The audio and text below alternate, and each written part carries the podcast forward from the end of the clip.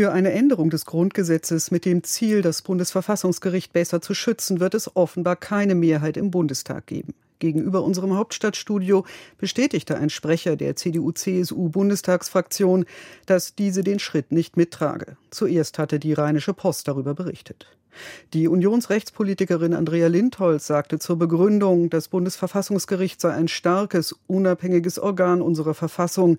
Die Demokratie sei widerstandsfähig genug, dass das so bleibe. Für eine Änderung der Regelungen sehe ihre Fraktion derzeit keine zwingende Notwendigkeit. Rechtspolitiker der Ampelkoalition aus SPD, Grünen und FDP hatten Überlegungen angestellt, wie der Einfluss extremer Kräfte auf das Gericht gemindert werden könnte, zum Beispiel indem bestimmte Mehrheiten oder auch eine Autonomie des Gerichts in Verfahrensfragen im Grundgesetz verankert und so einfachen Gesetzesänderungen entzogen würden.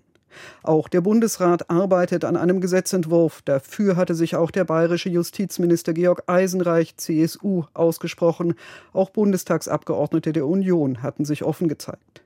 Der stellvertretende Vorsitzende der SPD-Fraktion Dirk Wiese kritisierte die CDU-CSU gegenüber der Rheinischen Post scharf für den Schritt. Er hoffe, dass sie, Zitat, ihrer staatspolitischen Verantwortung gerecht werde. Sein Kollege von den Grünen, Konstantin von Notz, nannte die Absage an einen erhöhten Schutz für das Gericht wörtlich politisch entweder naiv oder in höchstem Maße fahrlässig.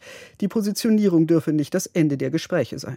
Die Unionspolitikerin Lindholz hatte demgegenüber betont, viele der diskutierten Vorschläge brächten nicht nur Vorteile mit sich, Änderungen des Grundgesetzes wollten gut überlegt sein.